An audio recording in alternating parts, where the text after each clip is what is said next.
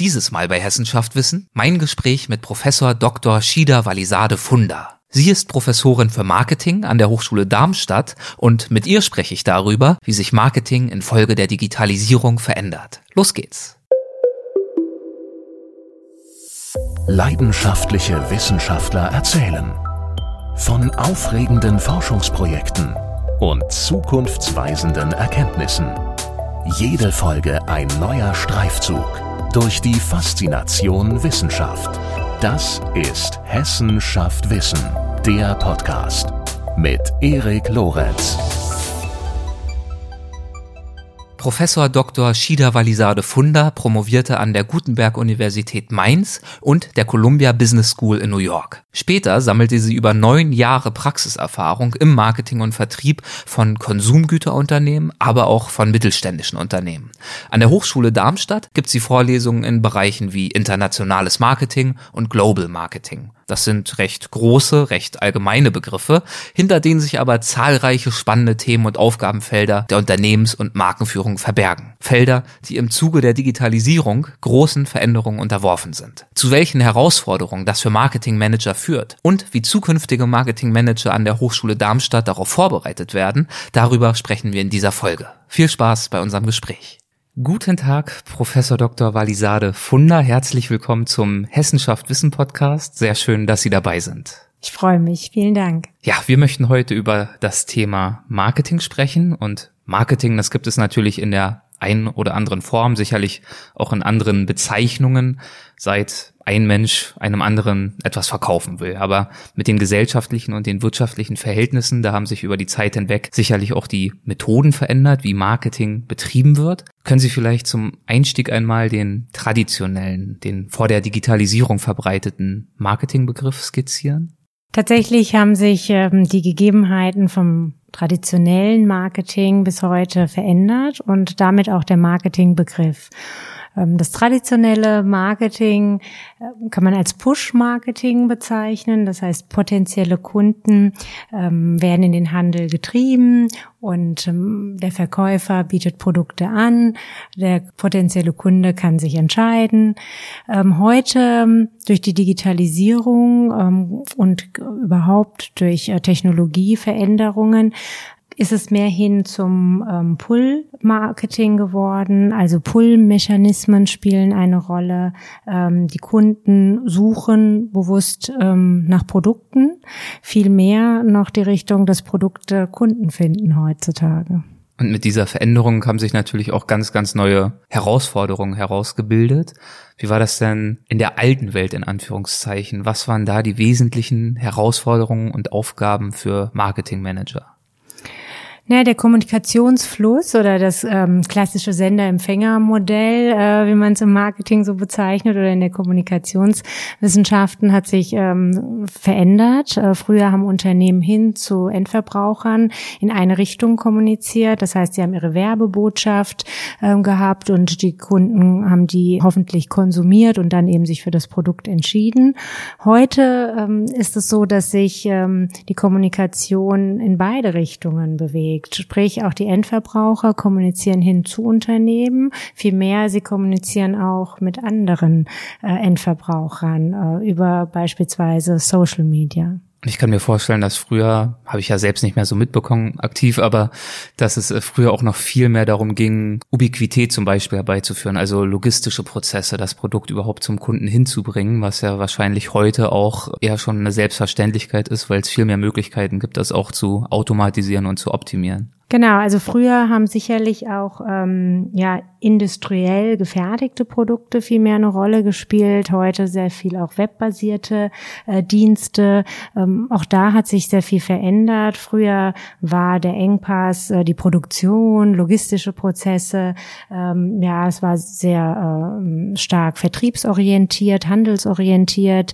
Ähm, und das hat sich verändert. Zum einen hin ähm, zu einem höheren ähm, Umweltbewusstsein, also Sustainability spielt eine Rolle, aber ganz entscheidend sind natürlich die Netzwerk Orientierung im Marketing und äh, mit diesen Informations- und Kommunikationstechnologien einhergehende Veränderungen. Und die sind eben natürlich sehr enorm, weil man letztendlich hier über die gesamten Kanäle hinweg ähm, die Endverbraucher erreichen kann und die Customer Journey dadurch sehr, sehr viel komplexer ist durch Online- und Offline-Kanäle und aber auch ganz neue Möglichkeiten natürlich bietet, sich diesen Kunden an ganz bestimmten Stellen immer wieder vorzustellen und in Erinnerung zu rufen, doch genau. ein bestimmtes Image zu schaffen, Identifikation zu schaffen und dergleichen. Genau. Das heißt, innerhalb dieser Customer Journey gibt es unterschiedliche Touchpoints. Das kann eben analog oder digital sein und ähm, die dann zum richtigen Zeit, am richtigen Ort zu treffen und äh, eine Problemlösung den Kunden zu bieten. Ähm, am besten eben stark individualisiert. Trotzdem konsistent über die Kanäle hinweg. Über ja. die Kanäle hinweg konsistent zu bleiben, das ist die Herausforderung sicherlich heute auch. Ja. Sie haben gerade schon äh, Push versus Pull gegenübergestellt. Heute ist es eher Pull. Wir wollen unsere Zielgruppen zu uns ziehen, in die Geschäfte ziehen, auf die Websites ziehen. In diesem Zusammenhang äh, gibt es ja dann auch den Begriff des Inbound-Marketing. Bezeichnet der genau das Gleiche oder ist das nochmal in der Nuance was anderes? Ja, letztendlich äh, ändern sich oft Begrifflichkeiten. Natürlich äh, kann man bei genauen Definitionen Änderungen auch, was ist jetzt Inbound versus Outbound Marketing oder ist es Push- und Pull-Marketing? Ähm, es gibt unheimlich viele Begriffe, Content-Marketing, digitales Online-Marketing. Ähm, hier gibt es natürlich ähm, Abgrenzungen auch in der Definition. Letztendlich ähm, ist ähm, ja das Outbound-Marketing, Marketing sucht ähm, Kunden und findet die im Idealfall, während das Inbound-Marketing die diese proaktive Kunden sind, die ähm, Produkte suchen. Und das Content-Marketing spielt hier natürlich sehr stark mit rein um eben nicht nur Werbebotschaften direkt zu platzieren, sondern mit Content eben ja Inhalte, wie der Begriff schon sagt, bereitzustellen, die vielleicht auch wirklich ein, das ist auch wieder so ein Buzzword, soweit ich weiß, aus Marketing, so Mehrwert zu stiften, yeah. damit vielleicht auch eine gewisse Identifikation. Und da ist ja dann eigentlich immer das Ziel, einen Dialog auf Augenhöhe herbeizuführen, nicht wahr? Also wirklich als eine nahbare Marke, mit der die Menschen auch was anfangen können, wahrgenommen zu werden. Wie ist das denn? Was sind denn die wichtigen und relevanten Wege, auf denen Marken diese Dialoge beginnen können, beziehungsweise ihre Zielgruppen ansprechen können? Ähm, es gibt natürlich sehr viele verschiedene Kanäle, über die man heute Kunden ansprechen kann. Wichtig ist auch hier zu schauen, wie ist die äh, Customer Journey, über welche Kanäle kann ich den Kunden gut erreichen, analog sowie digital und ähm, ihn gut ansprechen es gibt jetzt nicht den einen Weg, sondern es kommt immer darauf an, wie sucht der Kunde, wie entscheidet sich der Kunde, wann, wo, wie wird dann letztendlich gekauft und auch diese Nachkaufphase spielt eine Rolle. Also vom Pre-Sale sozusagen über den Verkauf bis hin zur Nach-Sale-Phase. Hier gibt es verschiedene Möglichkeiten über die Kanäle und ähm, die Kanäle haben eben ihre eigenen Vor- und Nachteile und auch die gilt es dann eben entsprechend zu nutzen. Und das kann auch in jeder Branche ein bisschen unterschiedlich sein und auch für Produkte durchaus sich unterschiedlich gestalten. Wie ja auch alles, was wir heute besprechen, sehr, sehr unterschiedlich sein kann. Das muss man vielleicht dazu sagen. Schon allein zwischen B2B und B2C gibt es ja riesige Unterschiede. Dann sind es Fast-Moving Consumer Goods oder andere Produkte, digital oder physisch. Deswegen soll nur dazu gesagt sein, dass wir natürlich hier Beispiele geben möchten, was Marketing sein kann, aber nicht unbedingt sein muss, nicht wahr? Genau. Letztendlich geht es aber in beiden Fällen, denke ich, immer um eine Problemlösung. Ob das jetzt für ein Unternehmen ist oder für einen Endverbraucher. Und das steht im Fokus im Marketing, dass wir ähm, ähm, versuchen wollen, ähm, das Leben beim Endverbraucher jetzt zu vereinfachen, äh, Problemlösungen zu bieten, weil wenn das Produkt natürlich keinen Nutzen hat und äh, den nicht oder besser erfüllt als Wettbewerber, dann bringt das wenig. Und genauso ist es auch für und auf der Business-to-Business-Ebene oder der Unternehmensseite. Sie haben davon gesprochen, Nutzen zu stiften. Das sei ein Kernziel einer Marke und auch des Marketings. Wenn ich jetzt ein bisschen kritisch und skeptisch wäre, würde ich sagen, ja gut, das ist der Idealfall, aber oftmals scheint ja Marketing eher dazu da zu sein, den mangelnden Nutzen oder die Austauschbarkeit zu übertünchen. Wie sehen Sie das denn? Ja gut, wenn man Marketing ähm, nur im Bereich der Kommunikation sieht und ähm, hier sagt, okay, es geht um Werbung, Anzeigen, Werbeaussagen. Ähm, da entsteht manchmal dieses Bild in der Öffentlichkeit, dass man ähm, etwas ähm, darstellt dem Endverbraucher, was er vielleicht gar nicht braucht oder zu einem höheren Preis verkaufen möchte. Aber Marketing ist ja eben nicht nur diese Kommunikation äh, hin zum Endverbraucher. Es geht ja auch um Preisgestaltung, es geht um die Distribution, es geht um auch natürlich die Kommunikation und das Produkt an sich. Und äh, dadurch ist es sehr viel vielfältiger und kann eben nicht nur in diesem Werbekontext gesehen werden. Letztendlich soll Marketing immer ähm, ein Bedürfnis des Endverbrauchers erfüllen und diese Bedürfnisse bestehen beim Endverbraucher. Das heißt, das Marketing kreiert eigentlich nicht wirklich Bedürfnisse beim Menschen, sondern diese Bedürfnisse sind irgendwie da. Ob das jetzt der soziale Kontakt ist, ob das das Bedürfnis nach Anerkennung ist, ähm, wie das dann kommuniziert wird, das kann natürlich sehr unterschiedlich sein und einige Unternehmen machen das eben sehr gut und andere vielleicht auch nicht so gut. Sie haben gerade schon ein paar Dimensionen angesprochen, neben der Kommunikation. Da gibt's ja auch den Marketing-Mix, die vier Ps. Da ist dann, gibt's Promotion, das ist, glaube ich, dann die Kommunikation, richtig? Und dann genau. gibt's noch drei andere. Die haben Sie, glaube ich, auch schon gerade aufgezählt zum Teil. Product, ja. Place, Promotion, Price, ja, Price. hat sie auch gesagt, genau. Place wäre dann sozusagen die Distribution, hat genau. sie auch gerade gesagt. Wie wirkt sich denn zum Beispiel jetzt die Digitalisierung und all das, was damit einhergeht, auf die Product-Dimension aus? Wie verändern sich Produktkonzepte infolge der Digitalisierung und wie kann das Marketing darauf reagieren? Ja, Produkte können zum einen äh, durch Digitalisierung ähm, angepasst werden, ähm, sprich ähm, man kann äh, personalisierte Produkte ähm, erstellen, man kann ähm, Produkte an die Anforderungen der Endverbraucher anpassen. Man kann äh, verschiedene Dienstleistungen mit anbieten. Produkte können aber auch ähm, durch das Zusammenspiel von Endverbrauchern mitgestaltet werden und auch letztendlich äh, Bewertungen über Produkte, auch Kritik zu Produkten können Unternehmen ja konstruktiv nutzen und entsprechend in Produkte einbringen und ähm, umgestalten, sodass ähm, der Endverbraucher dann noch zufriedener hoffentlich sein wird. Die andere Dimension, die wir schon besprochen haben, äh, Promotion, Kommunikation und da ein Unterthema sicherlich äh, Content Production. Wie hat sich das denn jetzt verändert, die Content Produktion? Ja, also Content spielt natürlich heute eine große Rolle.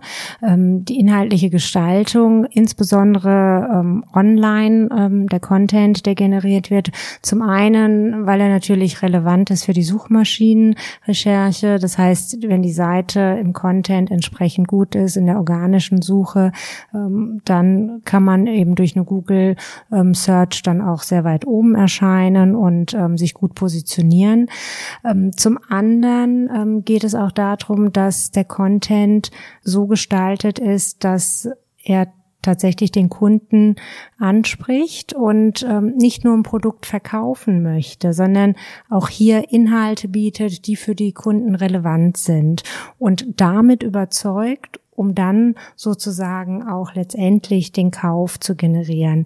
Es geht aber weniger so um dieses Call to Action, also dass dann wirklich Verkauf stattfinden soll. Natürlich ist das auch das langfristige Ziel, aber der Content hat primär zum Ziel, würde ich sagen, dass man hier äh, Inhalte generieren möchte, die relevant sind und authentisch sind, so dass Endverbraucher ähm, das interessant finden, das mit nutzen und dann sozusagen sozusagen auch die Produkte dazu gut finden und kaufen. Auch das Pricing ist unheimlich relevant. Es ist ja nicht nur die Kommunikation mhm. vielleicht, weil ähm, gerade wenn wir uns anschauen, wie Digitalisierung so dynamische Pricing-Modelle online, aber auch offline heutzutage möglich sind, dass sie Preise verändern. Ähm, insbesondere Online-Unternehmen ändern sehr häufig ihre Preise im Monat, äh, manchmal fünfmal oder häufiger, so dass sie hier Anpassungen generieren, je nach Nachfrage, ähm, vielleicht auch je nach Zielgruppe sogar andere Preise verlangen. Und ähm, das, äh, diese dynamische Preisgenerierung ist sicherlich auch ähm, ganz wichtig. Und auch für Plays spielt es eine große Rolle. Die logistischen Prozesse sind natürlich auch optimierbar durch Digitalisierung, durch ähm, ja, das Internet, nicht nur das Internet, das sind eigentlich Digitalisierungsprozesse. Und das verändert alle vier Ps natürlich bis hin auch künstliche Intelligenz beispielsweise, Smart-Produkte, ähm, all das spielt eine große Rolle in der, oder wird eine große Rolle auch in der Zukunft spielen. Wo sehen Sie zum Beispiel im Bereich der künstlichen Intelligenz Anwendungsgebiete im Marketing? Ja gut, wir kennen das heutzutage von Smart Products, auch im Smart Home beispielsweise. Über Apps können wir Dinge regulieren, von, von Licht bis hin zur Heizung. Es gibt äh, Innovation im Bereich auch Kühlschränke, die automatisch äh, äh, bestellen, ja, wenn wenn der Bestand äh, irgendwie nicht mehr äh, auf dem aktuellsten Stand ist. Es gibt die Buttons, die man betätigen kann, um Duschgel nachzubestellen. Und äh, von daher sind Smart-Produkte bei uns heute schon durchaus im Alltag ähm, angekommen. Natürlich gibt es da noch sehr, sehr großes Entwicklungspotenzial und jeder, der heute ein Fahrzeug fährt, Auto, gerade im Automobilbereich, ähm, auch da bekommen wir Hinweise, jetzt muss das Auto wieder zur Werkstatt. Also sind sehr viele Prozesse durchaus schon automatisiert drinne und ähm, die nutzen wir. Und diese Personalisierung auch dieser Angebote, wie man es selber möchte, das ist auch wieder so ein Kernbestandteil. Das heißt, man schaut eben nicht mehr nur auf die Uhr, sondern wenn man eine Smartwatch hat, dann ist sie personalisiert. Dann kann ich da auch meinen Sport mitmachen. Ich weiß genau, äh, da sind meine Daten, wie viel bin ich gelaufen, was habe ich gemacht, äh, wann stehe ich auf, wie lange schaue ich da drauf. Ähm, im Prinzip geht es äh, ganz viel dann natürlich wieder um Individualisierung und Personalisierung bei diesen Produkten. Und das macht das Leben wiederum hoffentlich einfacher für die, die es nutzen. So ganz, ganz neue Nutzungsszenarien und damit natürlich auch ganz neue Aufgabengebiete, Herausforderungen, Möglichkeiten für die Marketingkonzeption und eben ausdrücklich nicht nur in der Kommunikation.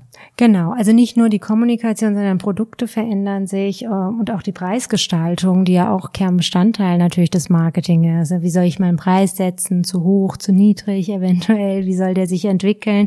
Ähm, ständige Preisreduktionen wie 20 Prozent auf alles führen natürlich zum ähm, Herauskalkulieren aus dem Markt.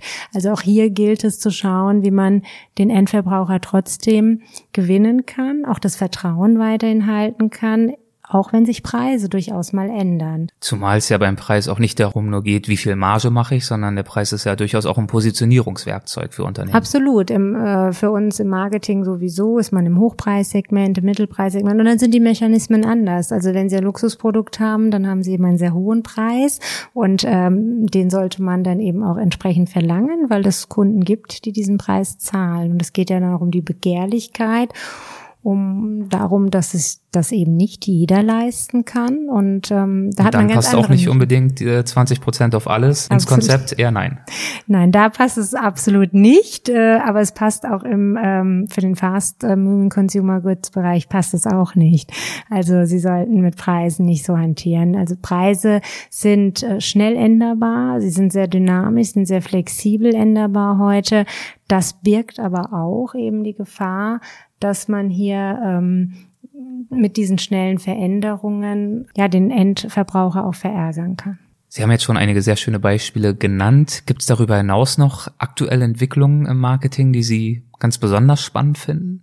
Gut, ähm, im Marketing äh, denke ich, ist insbesondere wird eine Rolle spielen weiterhin also die künstliche Intelligenz. Also künstliche Intelligenz ähm, hier, ob das jetzt Chatbots sind, ähm, ob das andere Anwendungen sind, maschinelles Lernen, Voice also, vielleicht Anwendungen. Insbesondere Voice-Anwendungen ähm, sind ähm, ganz wichtig. Also es geht ja auch im Marketing. Das ist ja auch diese Entwicklung ähm, vom Vertriebsmarketing, dann ging's Internet, mobil mobiles Marketing und jetzt spricht man schon mehr über Voice Marketing. Also Voice ist sozusagen Voice First heißt das im Marketing wieder irgendwie belegt. genau. was, was verbirgt sich dahinter? Ja, Sprachassistenz spielt natürlich eine große Rolle, insbesondere auch im, im Product Research ähm, Bereich. Sie können heute, wenn Sie über Sprachassistenten suchen, suchen Sie anders, als wenn Sie vielleicht über Google suchen. Und mit dem Wissen müssen Unternehmen vielleicht auch wieder ihren Content anders gestalten. Also wo gibt's die beste Pizza.de hat vielleicht in Zukunft mehr Erfolg gesucht zu werden über Sprachassistenten als über Google Search. Und auch hier müssen sich Unternehmen dieser Suche ähm, die Endverbraucher natürlich nutzen, weil sie komfortabel ist, äh, anpassen. Welche, ist eine sehr allgemeine Frage, gebe ich zu, aber vielleicht fällt Ihnen ja eine Antwort ein. Welche Chancen geben sich aus all diesen Entwicklungen für Unternehmen und für Marken? Gut, ähm, Unternehmen müssen natürlich Veränderungen mitgestalten letztendlich. Also es muss ähm, Unternehmensprozesse eventuell verändert werden. Es muss jemand da sein, der diese ähm, Veränderungen mit begleitet. Wenn das jetzt kleinere Kommunikationsmaßnahmen sind, es geht nicht darum, jetzt zu sagen, okay, wir benutzen jetzt mehr Voice und nicht mehr mehr Mobile Marketing. Es, ist, geht um viel, viel mehr. Ähm, es geht tatsächlich darum, dass Unternehmen ihre Strukturen, Prozesse überdenken müssen. Und heute ist es auch eben nicht mehr so, dass man nur noch im Wettbewerb innerhalb seiner Branche sich befindet, sondern der Wettbewerb branchenübergreifend stattfindet. Und wir bezeichnen das als disruptive ja, Unternehmen oder äh, ja, Disruption im Prinzip. Das äh, fängt an von Hospitality, also der Hotelbranche, ob das mit Airbnb ist, ähm, die dann plötzlich zum Wettbewerber werden innerhalb kürzester Zeit. Ähm, das geht im Automobilbereich mit Uber oder ähm, Tesla beispielsweise einher und auch ähm, Google oder Apple sind Unternehmen, die natürlich aus dem Informationskommunikationsbereich kommen, aber durchaus eben auch in andere Branchen jetzt geht, ob das jetzt Apple Pay ist oder das Apple Health Kit ist fürs Gesundheitswesen. Hier tauchen Wettbewerber in Branchen auf, die vorher eben nicht da waren. Und das bezeichnen wir sozusagen als diese zerstörerische Kraft, ja, dass Unternehmen reinkommen und äh, die Marktgegebenheiten einfach ganz neu gestalten. Und das ist eine große Herausforderung für Unternehmen also diese alten Strukturen, äh, dass man Dinge lange entwickelt, produziert und ähm, sich äh, ja in die Industrie schafft, die Automobilindustrie, Produktionsstätten, das ist heute ähm, nicht immer ja der einzige Wettbewerbsvorteil. Das heißt, es geht nicht darum, Tradition und Qualität zu bewahren, sondern es geht immer mehr darum, ruckzuck zu reagieren auf Marktveränderungen, aber sie vielleicht auch idealerweise mitzugestalten. Das sind dann im Zweifel vielleicht die Marktführer. Also ich glaube, Qualität spielt durchaus immer eine Rolle. Also dass man, dass wir natürlich qualitativ hochwertige Produkte wollen, Produkte, die uns bei einer Problemlösung helfen.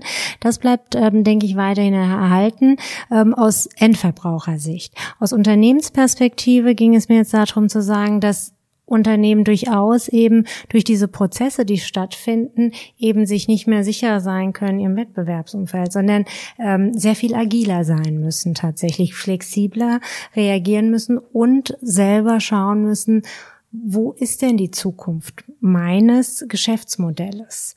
Also darüber nachzudenken, nicht nur, sondern auch zu schauen, ich muss das Ganze umsetzen und ähm, da auch nicht zu lange zu warten. Ich glaube, Herausforderungen sind sicherlich zum einen, dass man das zeitlich zu sehr verzögert und damit eben zu spät eventuell ist.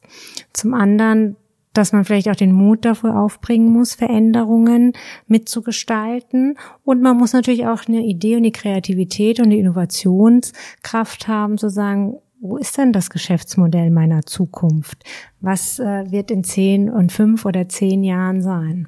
Mut zur Veränderung, das ist ja eben dann auch nicht nur die strategische Analyse und Entscheidung, sondern am Ende ja auch arbeiten Menschen in Unternehmen. Und viele Menschen tun sich schwer mit Veränderungen. Und da die Überzeugungskraft aufzubringen, so ein Dampfer, der es ja dann oft ist, auch irgendwie eine neue Richtung zu manövrieren, das ist sicherlich eine der Hauptherausforderungen heutzutage von Management, von Marketingmanagement, oder? Tatsächlich sprechen Sie da ein wesentliches, ähm, ja, eine wesentliche Herausforderung an für Unternehmen, denn dass sich die IT-Strukturen ändern, ähm, dass es glaube ich, äh, das kann man machen. Wichtig ist aber, dass das Personal und das Management das mitträgt. Also Digitalisierungsprozesse müssen tatsächlich insbesondere ähm, auf der Führungsebene vorangetrieben werden und ganz wichtig ist die Kommunikation mit den Mitarbeitern und die Mitgestaltung zu kommunizieren an die Mitarbeiter, damit diese diese Projekte auch mittragen. Und ähm, ich stelle auch immer wieder fest, dass in Unternehmen das ein großes Problem darstellt.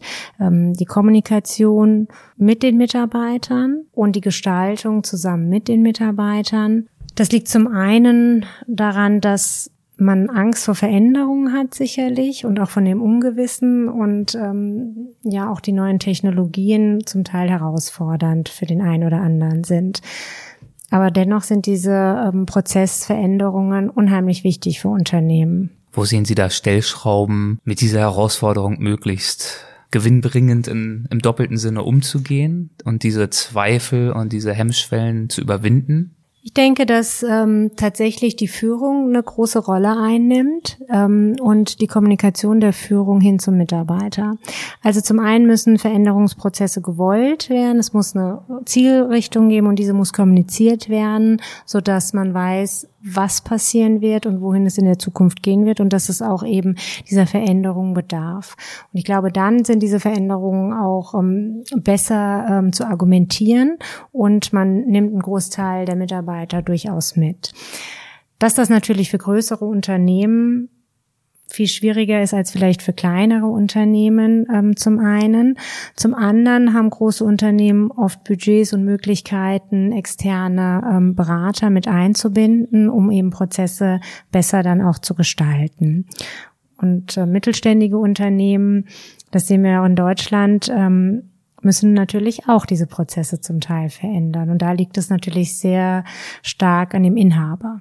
Interne Prozesse haben wir besprochen. Wir haben über Geschäftsfelder gesprochen. Sie haben beschrieben, wie da die Agilität neu gelebt werden muss und ganz neue Ansprüche entstehen, Herausforderungen entstehen. Wie sieht's denn kundenseitig aus? Wie verändert sich denn das Kundenverhalten durch diese Marktveränderungen und auch die Kundentreue zum Beispiel? Ähm, zum einen verändern sich natürlich ähm, die Kunden. Das heißt, wir haben zum einen demografische Veränderungen in Ländern. Ähm, wir haben weltweit sicherlich sehr hohe Bevölkerungszahlen. In einigen Bereichen wie Europa oder USA rückgehende ähm, Bevölkerungszahlen. Die demografische Entwicklung der Altersstruktur spielt hier eine Rolle, also quantitative Faktoren. Sicherlich aber auch diese qualitativen äh, Faktoren wie ähm, Kundentreue, die Sie jetzt angesprochen haben, durch die Konnektivität, das Verbinden der Menschen miteinander, durch die Globalisierung, ähm, haben wir durchaus eben Entwicklungseffekte, die ähm, der Endverbraucher oder das Endverbraucherverhalten ändern.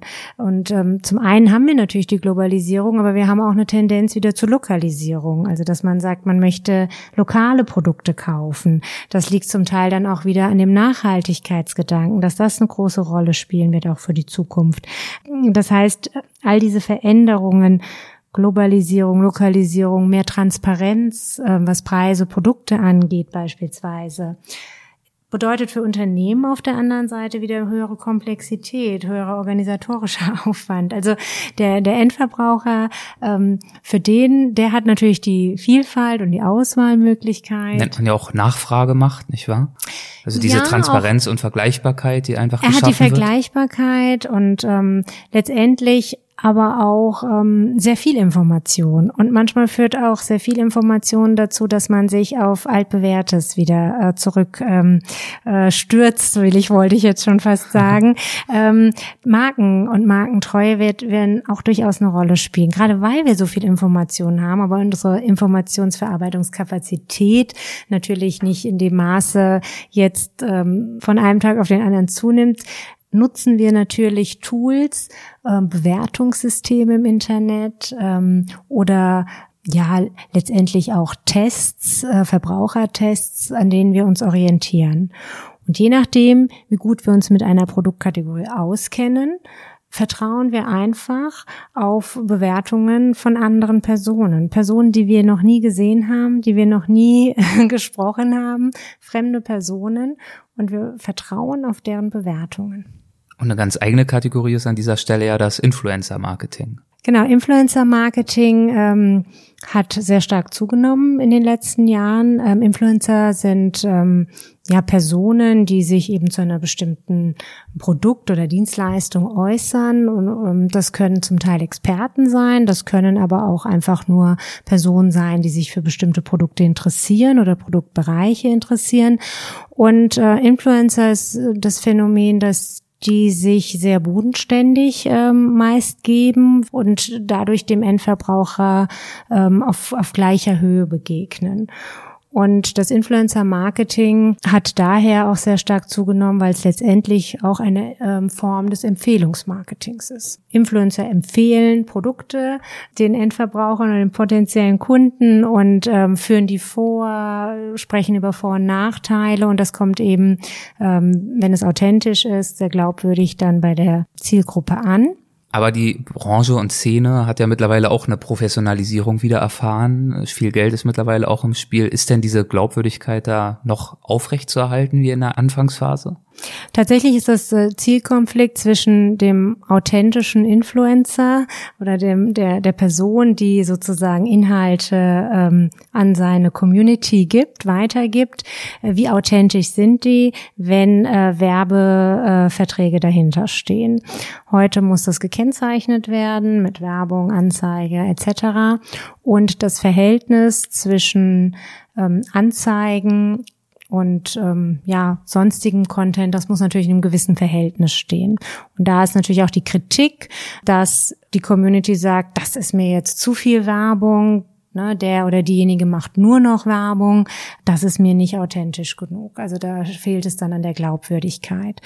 Und diesen Spagat, den müssen Influencer tatsächlich versuchen zu schaffen. Also sehr viel, zu viel Werbung, denke ich, ähm, damit ist man unglaubwürdig, zumindest bei der Community langfristig. Was sind denn heute die häufigsten Gründe, die Unternehmen daran hindern, sich erfolgreich auf diese Chancen und Herausforderungen im Marketing einzulassen und denen zu begegnen? Sie haben ja viele Unternehmen besucht, Sie haben in Unternehmen gearbeitet, darüber sprechen wir gleich noch. Gibt es über diese, wir haben zum Beispiel die Herausforderung äh, angesprochen, Mitarbeiter mitzunehmen auf diesem Weg hin zur Veränderung. Gibt es noch andere Herausforderungen? Ich denke, dass Unternehmen äh, bereit sein müssen, ihre Prozesse und Strukturen tatsächlich zu verändern.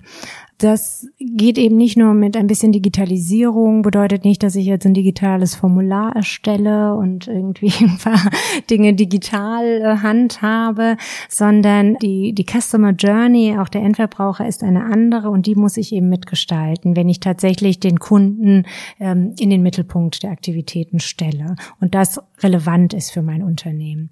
Dann denke ich, ähm, sollten Unternehmen tatsächlich darüber nachdenken, wie, wohin möchten sie, ja, wie kann die Zielsetzung sein und wie müssen Prozesse verändert werden und Strukturen. Was sind denn aus alledem resultierend die wichtigsten Fähigkeiten, die Marketingprofis dann in der Zukunft benötigen werden? Ich denke, dass Marketing-Profis ähm, ähm, für die Zukunft ähm, zum einen natürlich mit den sogenannten Hard Skills und auch Soft Skills ausgerüstet werden müssen. Ähm, natürlich die Kompetenz, ähm, auch mit den ähm, technologischen Entwicklungen umzugehen. Das bedeutet ein ständiges Lernen auch, ähm, die Bereitschaft dazu, weil sich Dinge sehr viel schneller auch in Zukunft verändern werden durch eben Veränderung der technologischen Möglichkeiten. Zum anderen benötigt man im Marketing sicherlich gute kommunikative Fähigkeiten, Dinge entsprechend voranzutreiben und organisatorisches ähm, Talent. Und ja, bei den Soft Skills würde ich sagen, eine hohe soziale Kompetenz wird auch immer äh, ein wichtiger Faktor letztendlich sein, auch im Marketing und äh, insbesondere durch ähm, internationale Teams, ähm, auch die Sprachkompetenz sicherlich eine wichtige Eigenschaft. Also äh, Marketing für die Produkte, die man macht, sollte man auch mögen, also die Produkte und Dienstleistungen, um eben auch hier möglichst gut und professionell arbeiten zu können. Und letztendlich ist Marketing auch sehr zahlenlastig. Also die Analyse und insbesondere auch die Kontrollmöglichkeiten von Maßnahmen, die man durchführt, die ist ganz, ganz wichtig. Und nimmt ja auch zu in Komplexität und damit zwar auch in Aussagekraft, Absolut. aber auch an, in Sachen Anspruch. Genau, also gerade äh, das digitale Markt oder datenbasierte Marketing heutzutage äh, bedarf natürlich einem gewissen Know-how. Ich denke, Dennoch, der entscheidende Faktor ist hier, habe ich festgestellt, nicht unbedingt, dass man jetzt auch das Programmieren komplett kann als Marketingmanager. Äh, das können andere. Wichtiger ist zu sagen, welche Daten sind relevant und welche Daten sind profitabel letztendlich langfristig. Diese Kompetenz, das ist ein Bereich, glaube ich, der ist ganz entscheidend. Wenn man sozusagen sowohl ein gewisses Verständnis im IT-Bereich mitbringt, aber auch weiß, wie kann ich Daten, die ich gesammelt habe, tatsächlich so umsetzen, anwendungsorientiert, dass ich Profit generieren kann. Und dieser, diese Stelle, diese Schnittstelle, die ist ganz entscheidend. Wie vermitteln Sie diese Schnittstelle und all diese Faktoren, die da mit reinspielen, an der Hochschule Darmstadt? Wie ist da das Thema Marketing aufgehängt und welche Schwerpunkte gibt es da vielleicht auch? Das kommt immer darauf an, wenn Sie Bachelor im Bachelor Marketing studieren, dann sind das natürlich erstmal Grundlagenmarketing, wie strategisches Marketing auch, ähm, also Prognose, Analyseverfahren, Zielsetzungen, ähm, welche Handlungsrahmen haben Unternehmen und ähm, wie kann ich die letztendlich in den operativen Maßnahmen umsetzen. Im Master kann das durchaus vertiefend sein in einigen Bereichen, ob das jetzt im One-to-One-Marketing ist, ob das wirklich digitales Marketing ist. Ähm, hier kann man ähm, sehr viel ähm, genauer in Themenfelder einsteigen, um eben hier die Kompetenz der Studierenden und den Wissensgrad natürlich dann auch zu erhöhen. Wir machen das in Darmstadt natürlich auch sehr praxisorientiert. Also die äh, Studierenden haben immer wieder Praxisphasen, Praxisprojekte, denen sie in realen Projekten auch zum Teil eingebunden sind.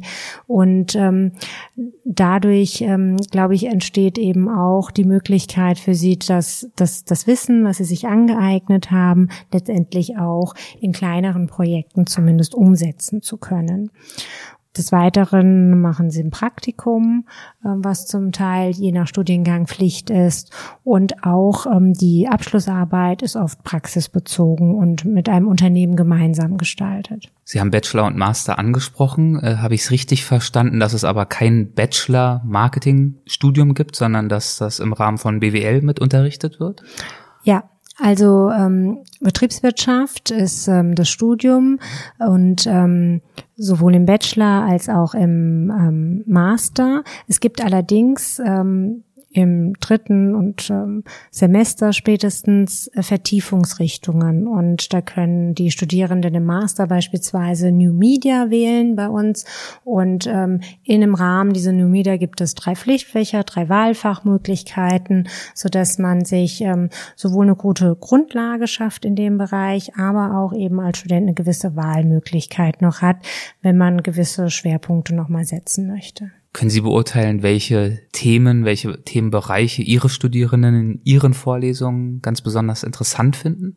Ich glaube, ähm, es ist ähm, nicht unbedingt themengebunden, äh, ist mein Eindruck, sondern dass die Vermittlung auf verschiedenen Ebenen stattfindet. Zum einen natürlich die Wissensvermittlung, die reine Wissensvermittlung, aber auch eben dann in ähm, Projekten, Cases, kleineren, größeren Gruppenarbeiten auch ähm, die Anwendungsorientierung. Und heute gibt es natürlich viele Möglichkeiten, indem man auch videobasiert arbeitet, interaktiv arbeitet, projektbezogen arbeitet. Und ich glaube, diese Vielfalt, ähm, das ist das, was für Studierende ähm, oftmals entscheidend ist, weil sie auch selber zur Anwendung kommen, sich äh, und an ja aufgrund auch vielleicht Fehlern lernen in diesen Projekten. Also auch eine Mischung wirklich aus dieser Analyse, was Sie vorhin schon gesagt haben, wirklich rational und methodisch zu arbeiten, aber dann auch mit einer starken kreativen Komponente. Absolut. Also ähm, zum einen vermitteln wir natürlich Methodenwissen und ähm, möchten die in Cases ähm, umgesetzt sehen. Und ähm, gerade wenn man dann aber ein reales Projekt hat, sieht man, mit wie viel Schwierigkeiten das verbunden ist, sowohl innerhalb des Projekts, in der Zusammenarbeit mit verschiedenen Studierenden, vielleicht sogar fächerübergreifend. Ähm, da entstehen schon durchaus auch Schwierigkeiten und auch da wird gelernt, wie es in wirklichen Unternehmen ähm, letztendlich ja auch ist. Und auch, dass ähm, durchaus auch von außen ein einwirkende Faktoren eine Rolle spielen in diesen Projekten, die man vielleicht vorher nicht so äh, berücksichtigt hat. Und ähm, ich glaube, dass Studierende gerade durch das Arbeiten an Projekten ähm, sehr gut eben auch lernen können. Ja, aber sie brauchen dennoch eine gewisse, ein gewisses Fundament, um eben auch strukturiert arbeiten zu können und organisiert arbeiten zu können. Und das äh, versuchen wir in den ersten Semestern zu vermitteln und später versuchen wir die Studierenden in der Umsetzung äh, mit zu unterstützen und zu leiten. Haben Sie vielleicht mal ein Beispiel, wie so ein Praxisprojekt aussehen könnte, wie es aufgehängt sein könnte?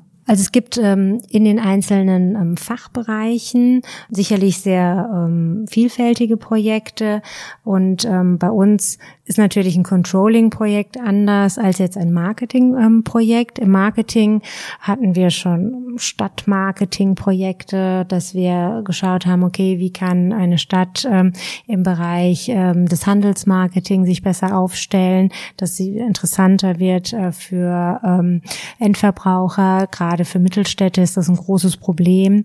Ähm, und hier sehen eben die Studierenden, dass es natürlich ähm, ein Projekt ist, bei dem sie nicht nur mit dem jeweiligen Unternehmen oder der Stadt letztendlich ähm, hier die Vor- und Nachteile abwägen müssen, sondern die Politik spielt hier eine Rolle, der Endverbraucher, die Händler, ähm, die Werbegemeinschaft und äh, die ganzen Anspruchsgruppen, die da zusammenkommen und die Interessenskonflikte, äh, wie das geprägt ist. Ich glaube, das dann beispielsweise in so einem Projekt zu erleben, ist was ganz anderes, als wenn man das eben letztendlich nur theoretisch lernen würde. Oder wir haben auch sehr kreative Projekte, ob das jetzt Online-Seitenkreationen ähm, sind, bis hin, dass wir einen Imagefilm auch mal gedreht haben. Also ähm, sehr, sehr unterschiedliche Projekte, die ähm, den Studierenden je nach ähm, Anforderung, Grad ihres Wissens ähm, angepasst sind und letztendlich dann auch sehr spannend, ähm, glaube ich, sind für die Studierenden eine Vorlesung, die Sie eine ganze Weile auch selbst angeboten haben, wenn auch jetzt mittlerweile nicht mehr, ist die zum Thema interkulturelles Marketing. Um welche Inhalte und Schwerpunkte ging es dabei? Beim ähm, interkulturellen Marketing geht es zum einen darum, wie ähm, dass sich Mitarbeiter an kulturelle Gegebenheiten in den Ländern anpassen müssen, beziehungsweise veränderte kulturelle Bedingungen vorfinden. Ähm, zum anderen aber natürlich auch Kommunikationsmaßnahmen im Marketing hin zu potenziellen Endverbrauchern. Und auch die kann durchaus unterschiedlich ähm, sein oder muss vielleicht sogar unterschiedlich sein. Also die Werbemaßnahmen können nicht immer standardisiert global angeboten werden oder kommuniziert werden, sondern durchaus Anpassungen an Ländergegebenheiten äh, finden statt. Und manchmal ist eben diese Anpassung kulturell bedingt. Haben Sie dafür ein Beispiel, wo es vielleicht mal besonders gut oder schlecht geklappt hat oder worauf man achten sollte konkret? Gut, in einigen ähm, Ländern ist das allein schon produktbasiert. Also wenn hier das Schönheitsideal ähm, sonnengebräunte Haut ist, dann haben wir natürlich ähm, Produkte, die eben dafür sorgen, dass wir eine sonnengebräunte Haut haben. Ähm, und in Asien ist ähm, eine weiße Haut als wird als edel äh, empfunden. Ähm, da gibt es dann Whitening-Produkte. Also zum einen können Produkte unterschiedlich sein, zum anderen die Kommunikationsaussagen. Also auch hier muss man mal schauen, was ist in der Kultur wichtig und äh, ähm, welche Gegebenheiten stelle ich beispielsweise in einem Werbefilm dar? Ähm, kocht jetzt noch ähm, die Frau, kochen Mann und Frau zusammen? Wie ist die Familienzusammensetzung? Äh, da fängt es an, ähm, bis hin eben letztendlich, welche Farben ähm, spielen letztendlich noch. Auch Farben haben unterschiedliche Bedeutungen in Ländern. Siehe weiß. Genau, gerade in Asien ähm, spielt das ähm, natürlich auch eine Rolle. Dort ist es ja zum Teil die Farbe der Trauer. Genau. Und ähm, somit haben auch Farben bis hin eben ähm, zu Aussagen ähm, durchaus eine unterschiedliche Bedeutung in unterschiedlichen Ländern. Mimik, äh, Gestik, all das spielt äh, letztendlich eine Rolle. Und interkulturelle Unterschiede sind nun mal da und wir vermitteln da auch nicht, was ist jetzt besser, schlechter, sondern einfach nur, dass es anders ist und welche Gegebenheiten man in den Ländern vorfindet, auf die man achten sollte, um eben gewisse Kommunikationsmaßnahmen Maßnahmen, Produkte ähm, zu, anzupassen an diese Ländergegebenheiten.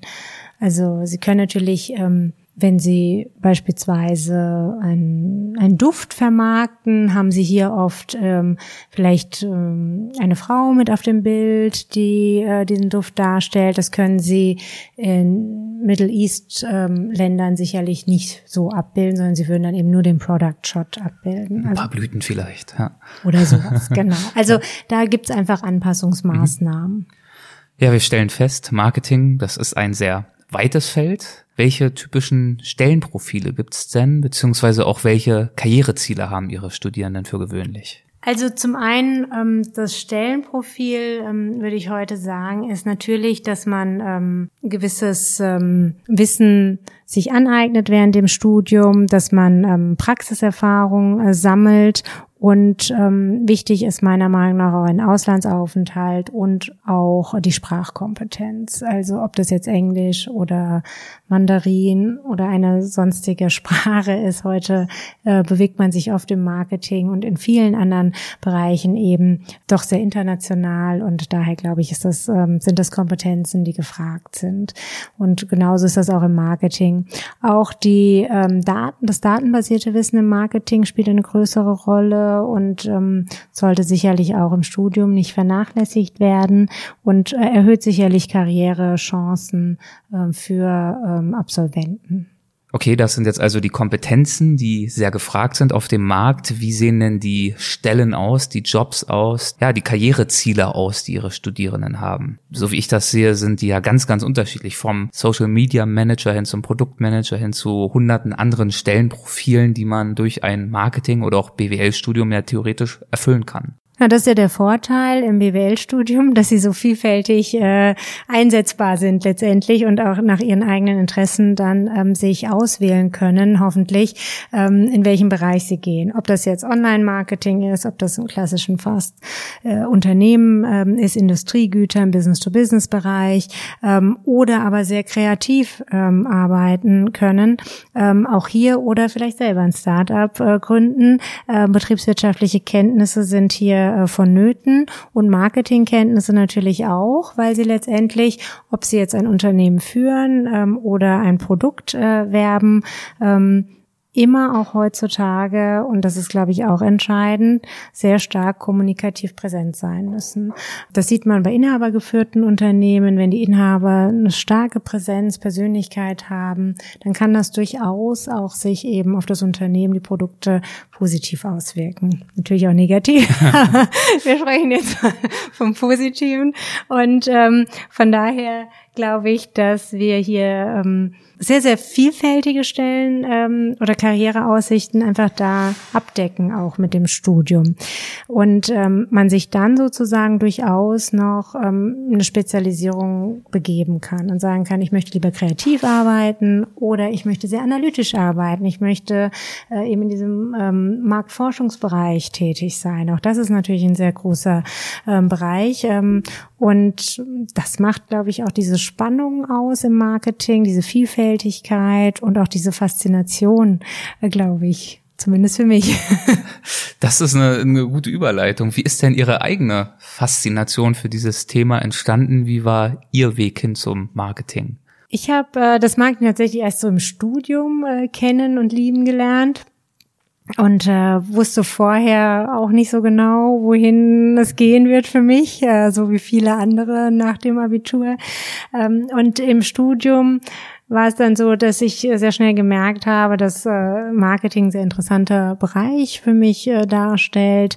Zum einen, ähm, weil es eben eine kreative Arbeit beinhaltet, zum anderen aber auch äh, ich es faszinierend finde, dass es eben ein T-Shirt einer Marke gibt, was 60 Euro oder 200 Euro kosten kann. Aber eben auch vielleicht nur 20 Euro. Und äh, diese Preisspanne, die man im Prinzip hat bei Produkten und das Marketing hier eingesetzt wird, um Marken aufzubauen. Und das finde ich doch sehr faszinierend. Und das war so der, der Ansatz zumindest für mich. Und ich war tätig dann im Bereich der Luxusgüterindustrie äh, wo das natürlich auch eine große Rolle gespielt hat immer. Heute ist natürlich Marketing ein bisschen anders zu sehen. Äh, damals zumindest war das für mich die Faszination. Und heute? Ja, heute ist ähm, das datenbasierte Marketing und dieses Wissen zum Kunden, ähm, das, was mich so fasziniert. Und ich glaube auch diese Veränderungen im Marketing ist immer ein bisschen anders. Also Marketing ist immer herausfordernd, es ist anders, je nach Produkt, Produktgruppe. Und heute durch das datenbasierte Wissen können wir sehr viel genauer eben Produkte, Kommunikation hin zum Endverbraucher vertreiben. Und ähm, auch das kann natürlich Marken unheimlich profitabel machen und ähm, diesen Erfolg zu sehen dann bei Marken, das ist das, was mich zumindest im Job immer sehr angetrieben hat. Und ich habe auch gerne immer Marken betreut, die auf Platz eins. genau, also das dann mit einem gewissen Ehrgeiz auch verbunden. Ja, ich glaube, man, wenn man sich mit den Marken identifiziert und weiß, ähm, wie diese Marken oder, oder weiß, diese Marken zu verstehen und auch den Endverbraucher in dem, was Endverbraucher wollen, versteht, kann man das. Und wenn man daran glaubt, an die, äh, an das, was man sich überlegt hat, was für die Marke wirklich ähm, gut ist und wie sie ähm, gut dargestellt werden kann beim Endverbraucher durchaus auch mal kreativ oder innovativ oder auch riskant kann das sein. Aber ich glaube, wenn man weiß, okay, das könnte funktionieren, dann muss man das auch machen und diese Wege gehen. Natürlich bedarf es da einen gewissen Erfahrungsschatz und Know-how zunächst mal und Budget. Aber ähm, im Großen und Ganzen äh, kann man dann, glaube ich, auch einiges mit Marketing erreichen. Vielleicht nicht in jeder Produktgruppe, aber äh, in vielen Bereichen schon. Und ich denke auch, dass in Zukunft Marken durchaus eine große Rolle spielen werden, weil es eben so viel Auswahl gibt und man sich manchmal dann auf die Marken konzentriert, die man kennt und deren Vertrauen man hat. Also durchaus, insbesondere in Produktgruppen, in denen man sich beispielsweise nicht so gut auskennt. Einfach ja. eine starke Orientierungsfunktion. Ja. Absolut. Und das ist eine kognitive Erleichterung für Endverbraucher letztendlich. Ja, wir möchten uns ja auch nicht immer stundenlang mit Dingen auseinandersetzen. Und äh, von daher sind Marken eine gute Orientierung, auch für Qualität und Innovation. Natürlich verändern sich auch Marken äh, ein bisschen mit, ähm, aber ähm, ich glaube, dass Marken eine entscheidende Rolle ähm, sowohl bei ähm, im Suchverlauf Verkauf online ähm, eine wichtige Rolle spielen, als auch eben in der Verankerung im Gedächtnis bei Endverbrauchern. Und wenn ich jetzt sage, nennen Sie eine Marke ungestützt, ja, dann kommt halt immer Apple, dann kommt halt immer Google, dann kommt Amazon. Das sind natürlich jetzt die Marken, die für uns äh, sehr, sehr relevant sind. Ähm, vor 15, 20 Jahren waren das vielleicht noch andere. Das heißt, natürlich verändert sich da auch einiges, aber ähm, das zeigt eben auch, dass Unternehmen sich verändern müssen. Das hatten wir ja vorher schon dass auch die etablierten Unternehmen eben schauen müssen, wie sie sich weiterhin verändern, dass eben nicht nur die Informations- und Kommunikationsunternehmen äh, hier bei uns im Vordergrund stehen. Sehr schön. Dann würde ich gern äh, zum Abschluss zu einer Rubrik kommen, die haben wir in jeder Folge und das sind die sogenannten Halbsätze. Das würde mhm. bedeuten, ich gebe einen Halbsatz vor und wir schauen, ob Ihnen dazu was einfällt, was Ihnen dazu einfällt. Muss auch kein Halbsatz sein, kann so okay. knapp sein oder ausführlich, wie Sie mögen. Mhm zu meinen Vorbildern im Marketing gehört? Ich habe im Marketing kein äh, Vorbild. Also ich ähm, denke, in Unternehmen sind es sicherlich, in denen ich war, zum Teil Vorgesetzte, die so eine Art Mentorenfunktion übernommen haben und die ich dann sehr geschätzt habe. Und ähm, von daher war das sicherlich in den verschiedenen Unternehmen, in denen ich war, durchaus waren da Personen, ähm, die eine gewisse Vorbildfunktion dann äh, inne hatten. Aber ähm, dass ich da jetzt konkret jemanden nacheifern würde, das sehe ich für mich jetzt weniger. Die Arbeit an der Hochschule Darmstadt ist für mich? Die ist für mich äh, mit sehr viel Freude gefüllt. Also ich unterrichte da sehr, sehr gerne. Zum einen ähm, ist es eine sehr große Hochschule und bietet dadurch eine große Vielfalt äh, an Möglichkeiten, auch für Lehrende. Und ähm, die Zusammenarbeit mit den Studierenden macht auch ähm, viel Freude.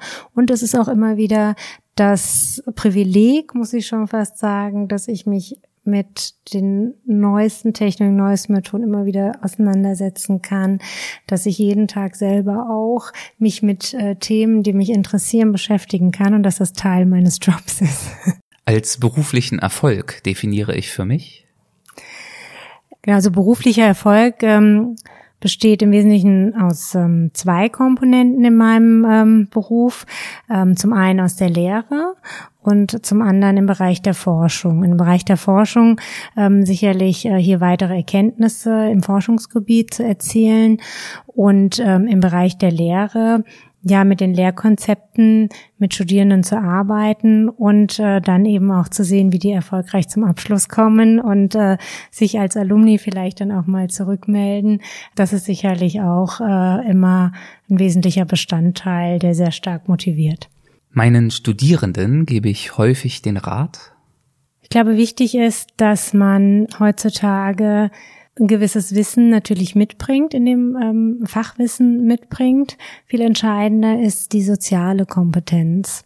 Und ähm, das ist etwas, ähm, was man letztendlich im Marketing, genauso wie in anderen äh, Bereichen, benötigt, um, glaube ich, ähm, gut zurechtzukommen im Leben. Also ich glaube, die soziale Kompetenz ist ähm, ein wesentlicher Bestandteil heute. Und das Wissen oder die, die Wissensbasis, die haben viele und ähm, die Feinheiten, die machen den Unterschied im Leben. Und der letzte, in den nächsten fünf bis zehn Jahren wird digitales Marketing?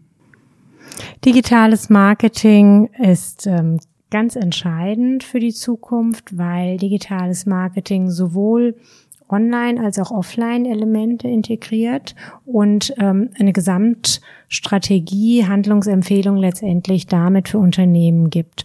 Und alle Bereiche, die da eine Rolle spielen, die wir heute besprochen haben, ähm, sicherlich mit dazu beitragen, dass Unternehmen dann profitabel sein werden.